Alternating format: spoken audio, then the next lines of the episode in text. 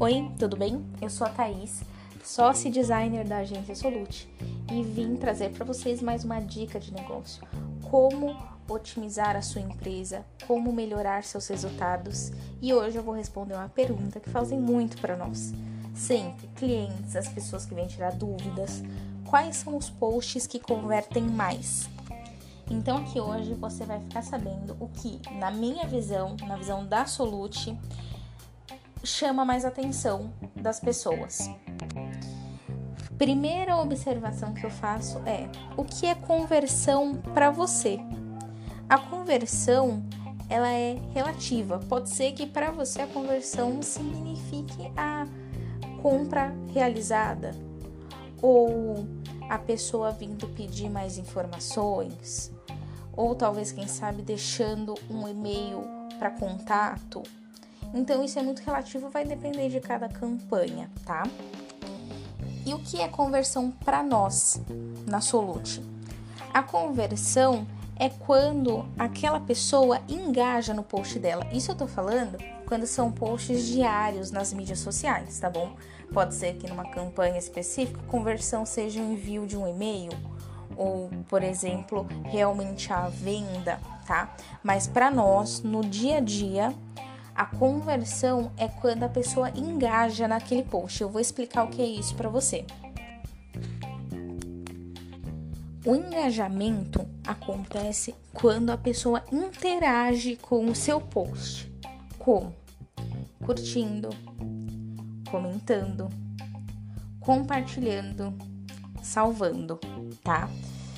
Nessa ordem específica, é, o que mais importa é quando a pessoa salva. Esse é o grande trunfo do Instagram nesse momento. Muita gente fala, Thaís, eu quero seguidor. Thaís, eu quero que meu post bombe de curtida. Mas hoje isso não é o mais importante. A gente tem sim que considerar, como a gente tem que considerar todas as métricas. Considerar quantas pessoas visitaram seu perfil, considerar quantas pessoas visualizaram aquilo, quantas pessoas comentaram marcando outras pessoas, enfim. É, a questão de resultado nas mídias sociais, pelo menos na minha visão, é algo bem complexo. Depende de uma análise que não é fria, não é apenas olhando aquele número e pensando, tá bom ou está ruim.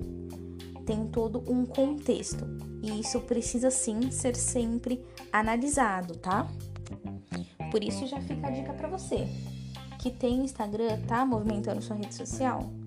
Perceba não só quantos seguidores você ganhou naquele dia ou perdeu, quem sabe, ou quantas curtidas a publicação teve. Perceba se tiveram pessoas comentando, respondendo aquele post. Mais importante ainda, se as pessoas compartilharam com amigos, enviaram aquilo para as pessoas. E mais importante do que isso, você tem pessoas salvando o seu conteúdo. Isso é muito legal de se observar, é importante e é um movimento que começou no Instagram agora com essas novas regrinhas. Para quem está ouvindo depois, esse post específico foi feito em outubro de 2019. Então pode ser que as coisas tenham mudado já, mas por enquanto é assim que funciona. Se você não sabe ver essas métricas, onde estão esses números, vem falar com a gente e a gente explica para você como você vê isso. Mas beleza, vamos direto ao assunto. Quais são os elementos que tornam um feed, um post bombástico? Uh, nós acreditamos que é uma combinação de fatores. Existem vários, vários pequenos aspectos que juntos transformam um feed numa potência. Vale lembrar que eu vou fazer um adendo nós estamos falando do mundo ideal. Então eu estou falando de uma realidade onde eu penso sem limitações. Eu sei que no dia a dia do pequeno empreendedor não é assim que funciona. Existem muitas tarefas, falta de tempo, às vezes a parte técnica também é, pessoa não sabe muito bem como fazer, ou por uma restrição financeira mesmo. Meu, não tenho grana para fazer tudo. A gente sabe que isso acontece bastante, mas eu vou falar agora do que eu considero um feed muito bom no mundo ideal. Considero mais importante, que são as fotos. São fotos profissionais fotos daquela que você olha e você pensa, uau! E mais legal ainda quando são fotos próprias. Temos cases que nós vemos no dia a dia de uma rede social, como se mudam quando as fotos são próprias, quando o que aparece ali é o que é realmente o produto que é vendido, quando é um funcionário, um dono da empresa, a cara da empresa. Fora que a identidade visual das fotos vai ser a mesma. A gente vai estar sempre na mesma linguagem, mesmo que seja apenas a imagem. Ela vai estar conversando com o restante da comunicação.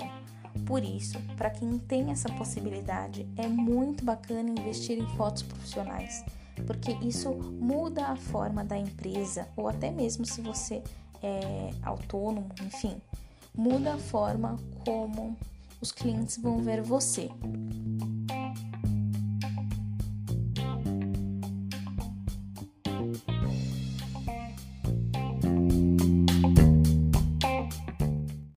Outra dica muito importante que a gente vê bastante por aí é cuidado com a quantidade de reposts que você faz. É muito importante isso. E por quê? O repost ele é sim um algo legal, porque você pode usar um conteúdo que você achou bacana, divulgar isso, porque você concorda com aquilo, e ainda divulgar a pessoa que fez aquele conteúdo. Porém, você tem que levar em consideração que aquela pessoa é praticamente impossível que ela tenha uma identidade visual parecida com a sua, igual à sua. Então, quando você exagera na quantidade de posts que você reposta de outras redes sociais, o feed vai ficando cada vez mais pesado. E aí eu já vou emendar na minha outra dica, que é a harmonia entre os elementos do seu feed. O ideal é que você crie uma identidade própria da sua rede social, de forma a balancear alguns tipos de conteúdo.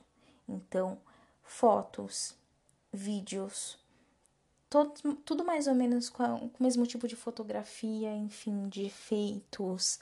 É, os cards que eles sejam feitos com as cores da tua empresa.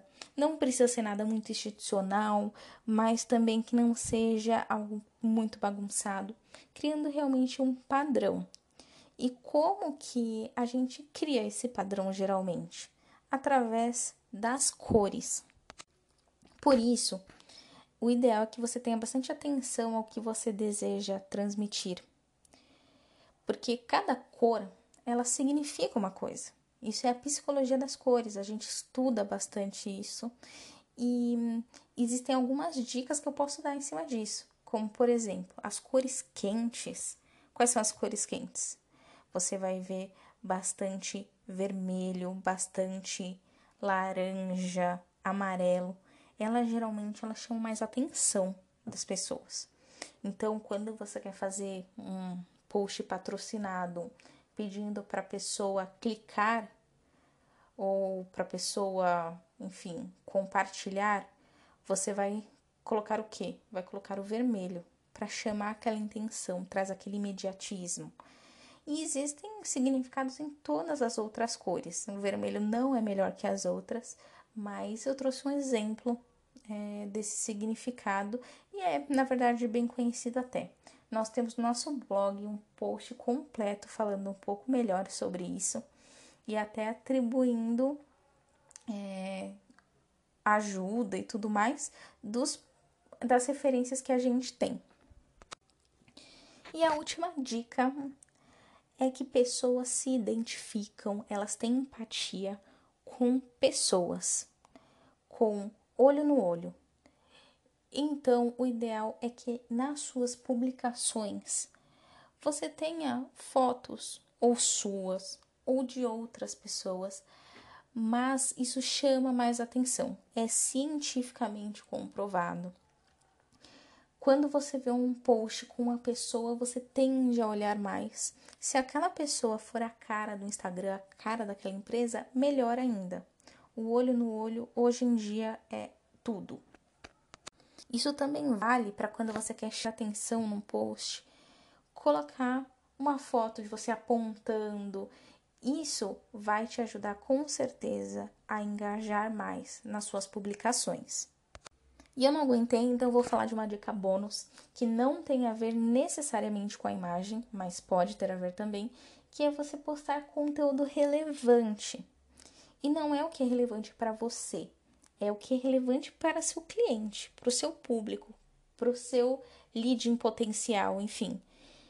Poste o que ele gostaria de receber. Você tem que entregar um conteúdo bom, como diz o nosso parceiro Paulo, um conteúdo de alto nível, para que ele responda a você. E só assim você vai conseguir chamar a atenção das pessoas. Eu espero que vocês tenham gostado muito dessa dica.